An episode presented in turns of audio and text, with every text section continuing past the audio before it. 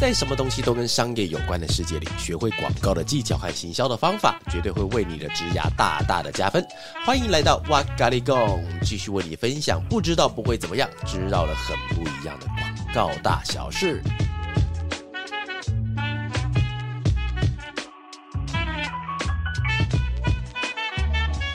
欢迎来到哇咖喱贡，我是娃娃。我是 Evelyn，哎呀，你那个字念 Evelyn 啊？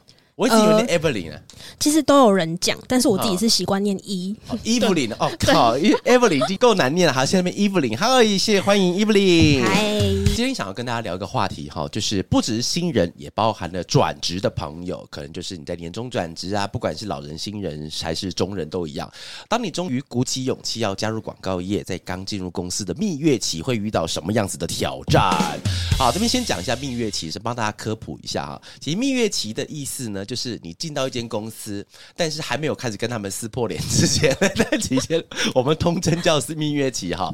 所以在这个蜜月期之间，对公司会有什么好奇的地方？那今天就要跟大家聊一聊刚踏入广告的新人。但我觉得今天的层级不只是你是刚毕业要加入广告界的新人哦，你可能是从其他的行业要跳到广告或行销业来的，我们通称叫新人。在短期之内，你会遇到什么样子的问题或是瓶颈？所以呢，我们就邀请到我们刚刚提到 的法乐数位的新人，叫做 Evelyn 来为大家做个发问呐、来，那我先我先我先偷偷问一下 Evelyn。哎是好，那我先偷问一下哈，那刚进来法乐，你到截至目前为止，你有什么感想？哎，你进来多久？诶，差不多两周。那你所以刚来法乐之后有什么样的感想来分享一下好不好？其实我觉得我目前还是在学习阶段啊，会很紧张吗？哦，非常。真的吗？我每天都会想说，我今天会遇到什么新的挑战。啊，真的哎、问一下，那我想我想知道你的紧张是来自于说你会觉得经验还不够支付这个工作，还是说你进来怕会跟不上我们的速度？是哪一种紧张比较多？害怕自己做不好？呃，我觉得比较多是怕自己做不好，因为我本身也是转职过来的。哦我的前一份工作跟广告业是毫无相干哎、，听一下，听一下是什么工作？是资讯讯科业科技资讯，对对对。那资讯业的工作其实会比较偏死板一些些。对，哎，不不不不，我们要先更正一下，资讯业偏向比较呃来往都比较正式一点啦，哎，对对对，好可怕啊！突然让资讯业的朋友直接退粉怎么办？之前工作资讯业，然后呢？对，然后跟广告业比起来，因为广告业的步调真的非常非常快，哎、真的，那再加上有一些技能也是我以往没有接触过的，对所以我现在等于是从零开始。哦，对，所以有时候也会担心说，我会不会学习速度比较慢呐、跟不上前辈，或是跟不上大家的脚步。OK OK OK，对我觉得你不用担心这一点，因为 Evelyn 你是在上礼拜的时候陪我们在那个休息室在录那个 Real，对不对？。对，然后呢，因为因为我觉得很尴尬，因为我们当天录的 Real 哈，那接下来各位朋友如果有兴趣的话，可以 follow 我的 Real。然后呢，在 Real 里面我们在拍 IG 的 Real，然后我们拍的一个桥段是我坐在地上，然后呢，我会拿很多的公仔环绕着我。各位有看过那个就是逐格动画那种吗？就一格一格在跑。然后那天我就在拍这件事情，然后在拍完的时候，因为拍的过程中我是保持不动，因为我是中间的人嘛，那公仔一直环绕环绕着我，跟很多那种一般人那种就是要要要像神明拜拜那种感觉。对，然后那时候我就在看的那个，因为是 Evelyn 在帮我长进，对然后另外同事他在 Vic 他在帮我做那些公仔的置换位置，然后那时候我就深深的一个疑问哦，就 Evelyn 说，因为他是礼拜我们是礼拜五拍对不对？拍完以后他隔两天你要回你的台中的家里，对，我要回家。对，然后呢，因为他 Evelyn 就刚来我们公司，然后可能是第一次回家，所以那时候问他说：“你有想好要怎么跟你父母解释你现在正在做什么工作吗？” 我真的不知道怎么说、哎，不知道从何说起。对不对？因为因为我觉得很好玩，因为我们现在拍的所有东西啊，包含的 real 或是包含线动或包含 IG，或甚至我们今天要录的 podcast，它其实很难把它定位成是广告工作中的哪一个部分。但是你把任何一个东西抽走，仿佛又没有办法让这个广告公司的内涵给支撑的很多。所以呢，我就很好奇，说你到底要怎么跟你父母解释？你爸妈有问吗？有，但是他们只是问说，就是嗯，按、你工作做的怎么样？哦，对，然后我就说，嗯，还 OK 啊，蛮有趣的这样。那我想说，再往下讲，他们可能也听不懂，那我不要讲好了。哦，哎、我觉得现在你的父母应该也可以接受。哎，我我那个年代的父母会认为说，我们在做广告或是呃读美工课的话，我们的职业就是画电影看棒。我是讲真的，以前的印象对对，是这样。他们对我们的印象就是要画那种，就是像槟榔摊，因为当时的槟榔摊还不像那个，又是什么电脑输出啊，什么东西，可能有些东西要画的。他说，那你以后就要画电影看棒，或是槟榔摊，或是杂货店的东西。以前真的是这样子哦。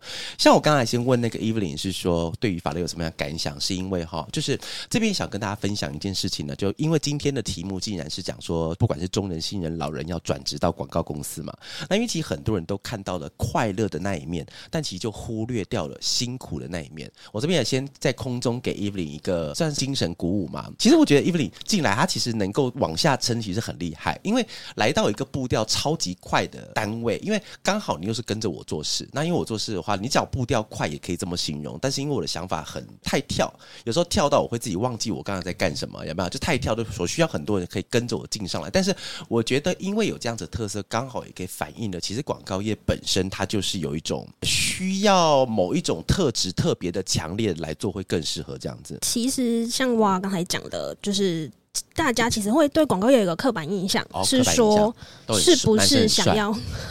哎、欸对对屁对，哎，然后就是说加入广告业，那我是不是要是一个比较外向活泼，我是一个勇于表达自我的人？对，那因为会想提问这个问题是，嗯我自己本身其实是比较慢熟型，哦慢也熟型对我在做事方面也是比较偏理性的人。哦，那娃娃会不会觉得说比较冷静这样子的人格特质会不适合来做广告呢？以适不适合来讲的话，其实当然非常适合。你知道为什么吗？为什么？因为你在我前面，不能 不得不这样讲。那我先讲，就是因为其实你仔细想一个状况，就一整间公司都是同一个人的话，其实很可怕。哎、对啦，真的很可怕，因为你看哦，像呃，因为我讲话是比较速度稍微快一点点，然后可能在表达上面比较稍微顺畅一点。但是如果今天整场会议都是这种人的话，我跟你讲，马上翻掉，绝会对马上翻掉吵。起来。真的真的一定会吵起来，因为每一个人都想要。因为我上次有听到一个，忘记是听到一个节目，还看到一篇文章，上面讲说，他说其实我们在沟通的时候，大部分不是为了倾听，而是为了回应。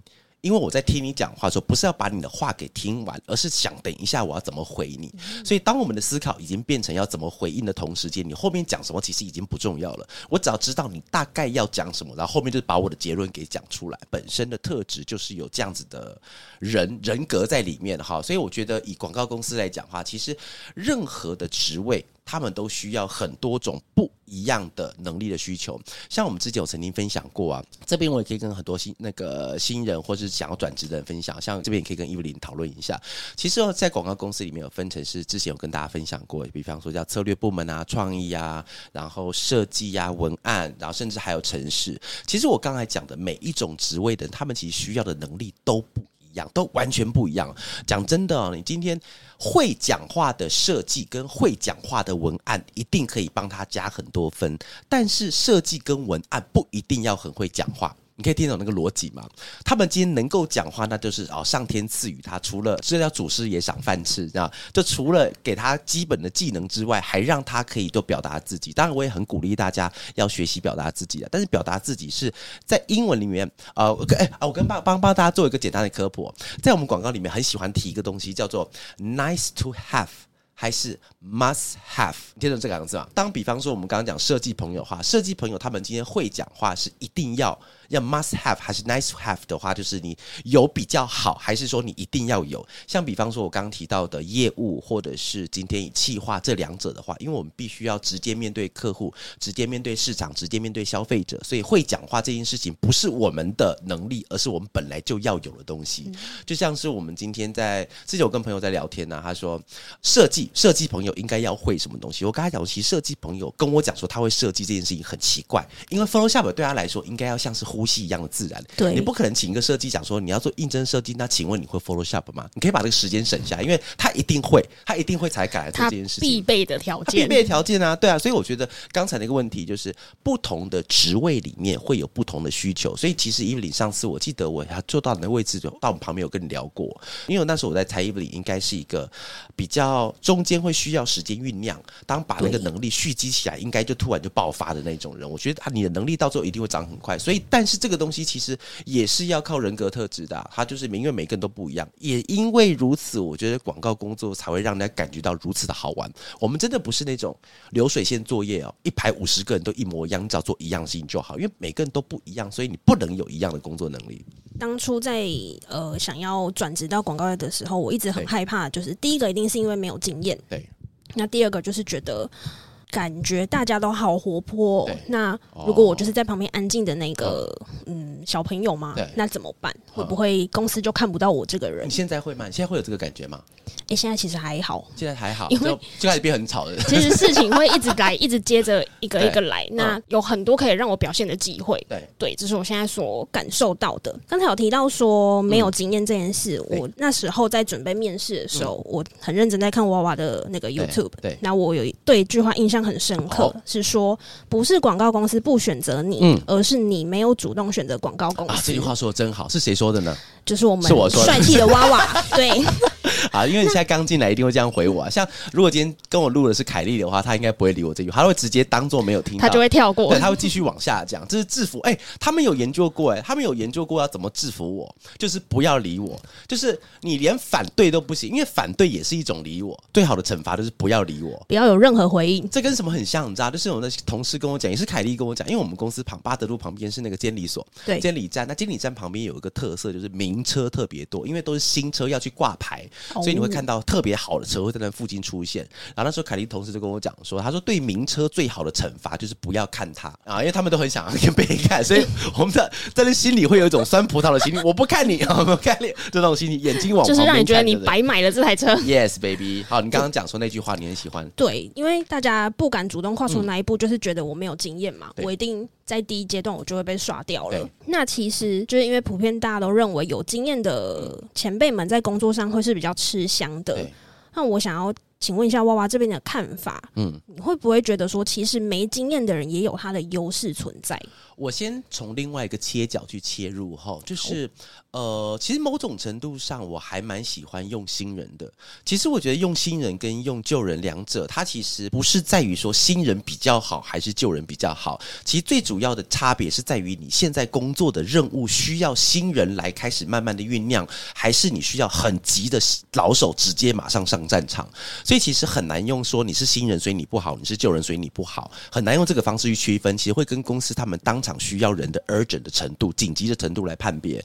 但我再回到另外一个切角去看哦，因为我刚刚讲说，其实我很喜欢用新人，是因为啊，现在的广告的知识包含了现在我在做社群，你仔细想哦，我今天我那天跟你拍的那个 real，如果今天是一个经验很丰富的人，他可能会不知道我们要干嘛。因为老实说，你说那个 real 他有没有任何的广告意涵，很难讲他有。虽然我自己做广告，我不想承认说拍出来东西有时候是为了好笑，但是就真的是就是为了博君一笑，让大家感觉到我们今天做的事情有趣，然后我也想把我的概念放进去。但是你是不是说每一只都有含义？其实我很难这样讲。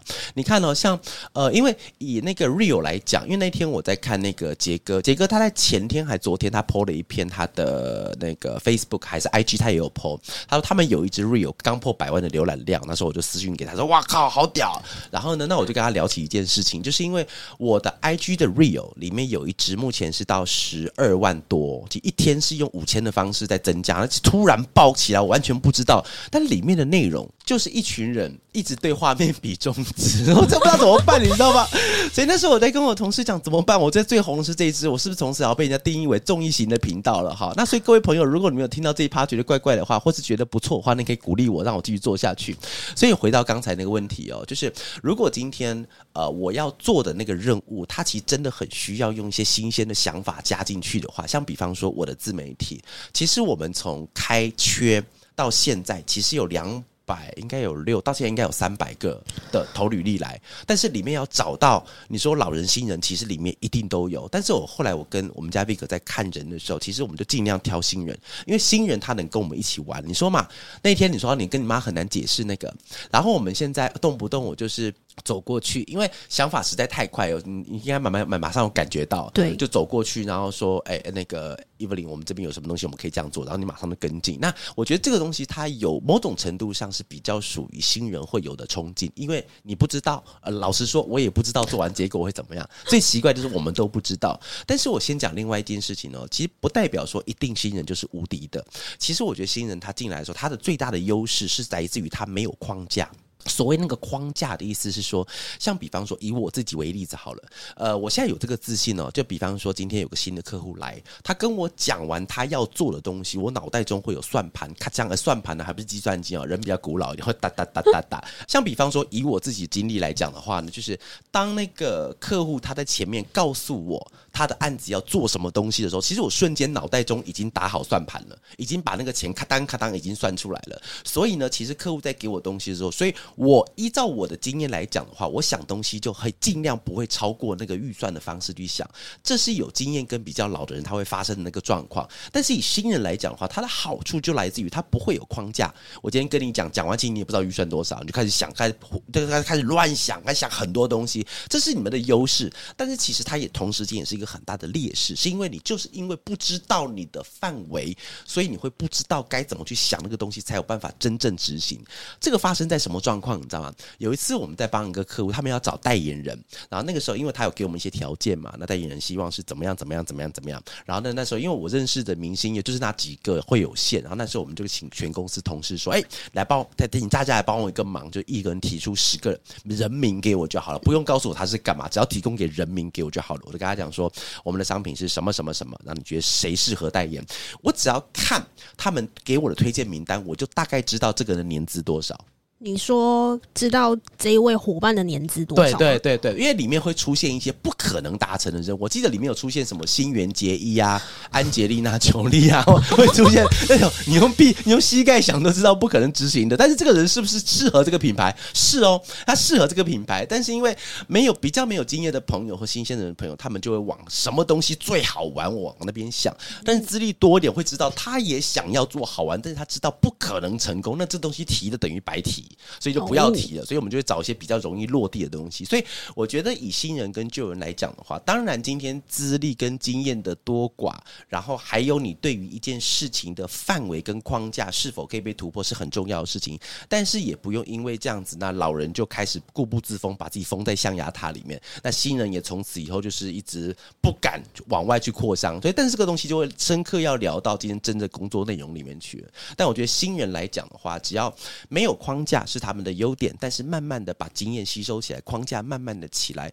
框架其实不是为了框住年轻人的想法，而是为了让你的想法更容易落地执行。所以这个框架的东西。因为我刚刚前面有提到说刻板印象这件事，那有其中一个，我觉得应该也很多人都会很好奇。那包含就是我现在遇到的课题，就是广告业的工时长这件事。工时长的问题，嗨，对，因为大家都会知道说创意这个东西没有办法量化，所以他没有办法跟人明定的说，哦，你今天就是九点来上班，那五点就可以下班，没有办法这样，因为创意这个东西有时候来的措手不及，对，来措手不及。对，那。我想问娃娃，在这么长的职涯里面，有没有遇过你没有办法兼顾生活、家庭跟你的工作的时候？哎，我先讲到这边，我先想要请听众朋友听到这一段的哈，可以在留言处给我们家 Eve 一点一点鼓励。因为其实要跟我录 Podcast 不是一件那么容易的事情，并不是因为呃我会讲很多话，而是因为有时候我会脱稿，而且脱稿时间大概是百分之五十以上，我想到什么就讲什么啊。所以我发现 Eve 你可以把话往下接，还不错。你可以可以跟我录音，可以往下接话，就代表你很。厉害，因为很难够把我的话往下。其实我整个假日都在练习啊。真的吗？好好，很赞很赞。但我觉得有办法兼顾生活。我先。讲我如果先顺着你的题目的话，我会怎么讲？就是我觉得有办法兼顾生活是要看时期。如果你今天对于我们先是把这件事情先把它拆解来看，你今天在工作的时候为什么没有办法兼顾你的生活？一定是因为工作这件事情占据了你生活中大部分的时间。那如果生活中大部分的时间把这件事情再把它分开来看的话，那又可以分成两种，花开两朵，各表一枝。第一种呢，是我今天很强。然后，因为做的东西还没有达到我心中的那个效果，或者我还没达到我心中的那个标准，所以我就必须做，然后就做很久之后，占掉我一般的生活。那另外一种可能就是，我对于这个工作还不够熟悉，因为我不够熟悉，所以我会必须要花掉很多的时间在同样一件事情上面。这两者之间虽然都是代表了我今天他没有办法跟生活时间去平均，但其实这两者代表的意义是截然不同的。像我们公司有些同事哦，他们就真的发生这样的问题，就是一开始进来的朋友，我都会跟他聊一件事情呢。我跟他讲说，一开始的时候一定要先把自己的。那个界限先把它打宽一点点，因为其实哦，你看，我只是讲真的，我就举例好了。比方说，今天要请，就请你，我们先不讲不扯其他人哈。比方说，今天请伊芙琳去帮我写一篇，呃，随便写一篇文章，跟我写一篇文章，或是你今天麻烦你帮我提一个泡面的案子给那个客户，跟我要提一个泡面案子给客户，其实都是同样的东西，同样预算，同样的客户，同样都是人，同样都是要写提案的东西，同样都去提案，但是你的时间跟我的时间是不一样的，你可能会需要花两个月。我可能需要花时间是两个小时，是讲真的，是真的是这样这样子的差别。但是这个差别它并不代表说今天哇特别强，而是因为我真的就比你做做了这么多的时间。所以其实他有没有办法跟 work life balance 这件事情，它是跟你的能力跟你想要达到什么东西会非常的有相关的。所以我都会很鼓励各位朋友哈，就是呃你难免当然当然难免啊，就是你今天真的工作工作到啊干他妈已经已经没完全没有生活可言的时候，那当时你到底要不要踩刹车的话，其实也用不着。我在空中跟大家分享，你自己心中就会有一把尺跟答案了。但是我要讲另外一个层面呢，因为刚才我有讲过，呃，我是先顺着你的问题往下回答的话，可能会有能力很强，还没有达到标准，或者能力还不够，对于事情的掌握度不够，所以时间都会变长。那另外一种哈，我觉得其实 work life balance，我自己认为是一个。假议题，你知道吗？怎么说呢？因为假议题是因为我觉得，如果你今天真的是用时间去做区分的话，什么叫做 work-life balance？一天有二十四个小时，表示十二个小时工作，十二个小时要在你自己家里面。好，那今天如果你今天生活，你不小心多看了一部电影，那么前一天晚上礼拜六多看一部电影，多看两个小时，那你其实你的 work-life 工作跟生活是不平衡的，因为你生活太多了，所以它其实不是用这个方式去算，但是很多人都会把它用很很僵硬、用苍白的数字去。讲说，因为我六点了还没下班，六点零一分我才下班，六点我应该已经要在酒吧里面了，我应该在 KTV 里面的，所以我 work life balance 那个没有平衡的。我觉得这件事情本身是个假议题。我自己觉得啦，就是当这两种东西要平衡的时候，你必须要先回到。工作本质上面来，通常你会讲到生活跟工作不平衡，不是因为你生活过得不好，而是你工作很辛苦。通常不会有人讲说啊，我生活过得好辛苦，所以我的工作跟生活必须要平衡，所以我要多做一点工作。没有人这样讲过，对不对？有这样讲对没有？有人这样讲神经病。通常都是因为你在工作上遇到了你没有办法让你好好生活的想法出现的时候，你才会想说啊，我要 work life balance，才会出现这样的东西。但我觉得为什么刚刚提到是假议题，是因为。跟前面提到的有点像，其实我们工作，如果你今天标准是被提高的时候，其实 work life 不可能 balance，所以我比较提倡一件事情哈，就是这两者之间要平衡的话，其实看你有没有享受。你的工作，如果那个工作你是能够享受的，不管是长或是短，那你其实都能够乐在其中。而且另外有一个要件就是，你的家人是否能够接受你做这样子的决定。当他们能够接受决定的时候，这个东西才叫做平衡。那个平衡它不是用一种时间去做衡量的，甚至不是用钱来衡量的，而是你跟你家人跟工作之间的关系有没有办法取得平衡。我之前曾经跟那个那个奥美的策略长聊过一件事情。好，那时候因为我们那时候我当时很好奇，我跟你们也好奇，因为其实奥美的策略部门算是策略部门的那个天之骄子们，有没有？就是就进去不容易。那我就问他说：“那请问你们都怎么面试人的？”他的，我之前讲说，因为其实策略的工作不就很长嘛？因为策略其实本身蛮难的哈，其实策略时间很长。那你到底要怎么去让你的工作跟生活平衡？他的跟我讲，他说他也觉得这是一个假议题。假议题是因为，呃，以策略来讲的话，他有很多的部分是需要去做观察。观察可能他他说他很喜欢在吃饭的时候就偷看隔壁桌的人在干嘛，上公车的时候或者在捷运上喜欢听偷听别人在说什么东西。但是做这件事情的时候，一定都是下班的时候。那请问，如果你要 work life balance 的话，那你为什么要做这件事情？耳朵要屏蔽啊！吃饭的时候你应该把脸埋到碗里面去啊嘛，拿那个汤直接从耳朵浇下去。应该要下班那瞬间就把感官全部关掉。对，你应该完全变成一个无感官的人，要被夜魔侠躺在水水里睡觉才对。所以其实他就跟我们讲，这个东西假议题，是因为不存在于什么时间只能做什么事情，而是你在那个时间之内做那个事情会不会让你感觉到不舒服？如果不舒服的话，你做什么事情它都不会平衡。但是因为你是好奇，像我觉得蛮鼓励大家去学好奇的，就是我们像我们出去玩的时候，我很喜欢看什么，因为我们有一个客户是婴幼儿奶粉，所以就很看重妈妈跟婴儿跟小孩之间的互动，所以我只要去到有这个场合，我会特别看他们之间的互动。妈妈是心甘情愿呢，还是心不甘情不愿呢？还是觉得啊，就是人生就只能这样子开始翻白眼？他到底是用哪种心情在面对小孩，或是他觉得小孩子很可爱啊？这生这个东西就对了，是用什么样的心情看？所以我也偷偷观察。但如果你今天觉觉得工作不好玩的时候，你不会去做这样的事情，你绝对不会。干嘛？我下班了，我还要想工作，走开啦！当你有这个念头出现的时候，work life 就不可能 balance。所以这件事情它不存在于一个答案。比方说，真的有人问我说：“哇哇，请问工作生活如何平衡？”我不会跟他讲说你要如何生活，我只能告诉他说：“你只能找到一个你喜欢的工作。”当你找到你喜欢的工作的时候，你自然而然会让它变得平衡，而且你的家人会接受你的选择。那这个平衡，它才会平衡的有意义。用时间跟钱去分是没有意义的。我先讲，我没有要帮广告人讲说什么，我们今天是什么长时间低没有这回事哈。但是我要先讲一件事情，就是如果今天真的用广告人用当做是用一分钟换钱的话。那广告人会非常有钱，因为我们的工作时间真的很长，真的很长。但是他有很多时间是你看哦，像我们现在有。一组人早上有一组人，他们去拍拍拍片，刚回来。然后明天明天我要去拍，我明天要去设子那边拍一支片子。然后那个片子，老实说，其实它的规模跟内容其实不需要做的这么夸张。但是我们那天就想到一个 idea，好好玩，好玩到那时候我在仙东有播出去，就是因为我那天他状况是这样，就是我那天晚上有前一天前一个礼拜我先直播，然后直播出来直播间之后，公司剩一个女生嘛，然后她就跟我讲说，他们今天提案提了这个东西，然后那时候她要提这个东西。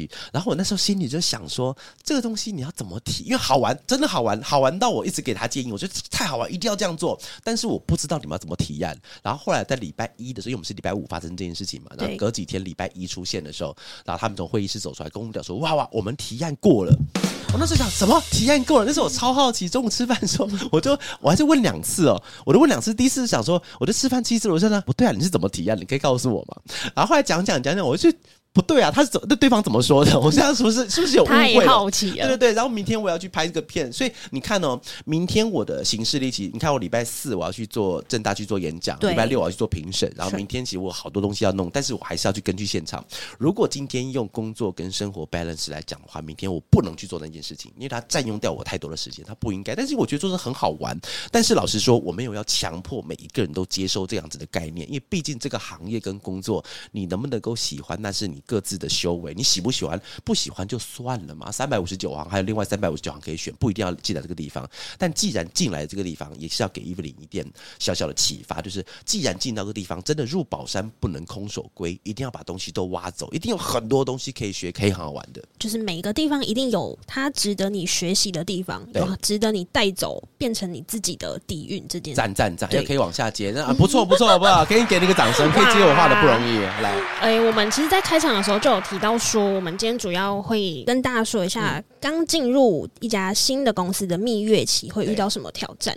那蜜月期这个词，其实 在每个地方都听得到，很多前辈都会说，你要好好把握蜜月期啊，你现在就是蜜月期啊，会比较开心，这样这样。那到底蜜月期这件事，这个时间可以维持到多长？哦，哎，这个蛮好玩的，而且我觉得不是多长哦，是你今天的运气到底如何，你知道吗？就是那个时候，我还我非常记得那个印象，是我刚到澳美去的时候，因为我去之前我已经有一些同伴从那里边已经离职出来了，哈，所以去之前我就先打听嘛，我相信你们都会啦，网络上找找啊，法乐是会是个什么公司啊，或者你要去的公司，一定都先 Google 一下，对不对？对。然后，那时候我就问我朋友说，澳美是怎么样的公司？因为他们跟我讲说超累。累到爆！你进去你就准备死就对了。你进去第一份事情，先跟你家人说，很高兴认识你们，希望来世再见面。先说再见是？先说再见，先把信先写。他跟我讲，澳北就是个这么可怕的地方。然后说好，我就那个就心里就是那个一直用那种惶惶惶恐恐的方式嘛。然后我就进去，然后进去不对啊！哎，我进去了之后，因为我印象很深刻，因为我进去之后大概两个月后，然后我就跟我另外一个前广告公司的主管，还有一些同同事们朋友们去他的新家的立储，就是去考。烤肉，他们现场院子有院子，我们烤肉。好，当时我就遇到要离开，呃，已经离开那些，我说，哎，没有，这两个月有过好爽啊！我说，原来欧美是个这么爽的地方，因为幸福企业，超级幸运。它里面哦，我跟你讲，他的办公室，当时我们的办公室是在那个在那个华现在的信义维修隔壁，它是一间很大的那个建筑物，然后里面它有撞球间，然后里面有电动间，然后里面有洗澡间，然后里面有休息区，里面有贩卖部，贩卖部就像杂货店一样，你基本上你的生活在里面可以完整做完，就它是什么东西功能都在里面的，然后可以直接入住里面，入住里面对，只是你的室友会很多，有点吓人。然后所以我觉得像回到刚才那个蜜月期这件事情呢，哈，就是我奉劝各位啊，就是不要把这件事情当迷信，因为蜜月期其实我老实说不存在，不存在其实是看你的进去的时候运气如何。因为我后来才知道，原来其实当然后来了，我过两个月后，我一讲出来，第二天我就后悔了，因为开始就开始要写下信了嘛，跟我老婆讲说，哎呀，很高兴认识你，有没有希望 希望来生再怎么样？我跟你讲，从第二天开始之后，就就是没吃没睡，一路到天亮的那种。所以其实我觉得蜜月期这件事情，其实可以反映另外一件事情。我觉得这个问题可以更深入的讨论，是你今天进入到一间公司之后，你到底要多快的时间可以让你掌握这间公司的节奏跟融入进去？蜜月期这件事情，当然你可以用方式进去说啊，我进去前在累之前，我先摆烂到死好了。都这我我觉得有些人会把误蜜月期误会了。蜜月期就是我先不用做，但是你仔细想哦，以一间公司来讲，他为什么要给你蜜月期？没有道理。不会有一个人讲说，你进来白来两个月，好，第三两个月零一天我再给你工作，那你就是两个月之后你再到职就好了，你不需要那个时候到职。所以我很鼓励大家进去，就算你运气好啊，良心企业你遇到了一个蜜月期，老实说，蜜月期跟良心企业不一定有关系了。好，我们就用先这个方式来解释。你今天进去之后，你有蜜月期，但是我鼓励大家不要浪费那个时间，因为所谓的蜜月期其实不是他刻意让你休息，而是因为你的能力还没有到达可以负担一个。专案其实蜜月期，你仔细的往逻辑往下推敲，是因为你能力还不够，你没有办法接任何的东西。我相信今天会在空中听我讲，表示你们对未来一定都是有憧憬的人的话，如果你们遇到蜜月期，一定要好好掌握那个期间，因为这是你少数的还不需要背负责任，但是可以看学习正大光明学习东西的时间，就是在这个期间里面。而且哦，其实。各个主管这边刚好眼睛一直在看着 Evelyn 哈，其实主管不是在看的，其实我觉得发觉不管是主管或者老板，其实都在看你在这段期间你是怎么表现的。因为每一个人我们都期许每个人可以尽快的上战场，开始一起奋勇杀敌，一起当我的伙伴。所以其实我们就希望在我隔壁的人，跟我一起奋斗的人，他们是跟我一样可以在这个地方一起努力的人。所以其实你今天进来到底是偷懒，还是你到底有在努力，只是实力还没有到？其实两者虽然表现出来都很像，但其实看得出来。所以其实如果各位朋友啦，如果你今天有那个蜜月期的话，好好把握，那是你一个少数不用负担责任，但是可以光明正大学习的时间。其实你在偷懒还是你有认真学，大家眼睛都注视着你啦，都看得出来。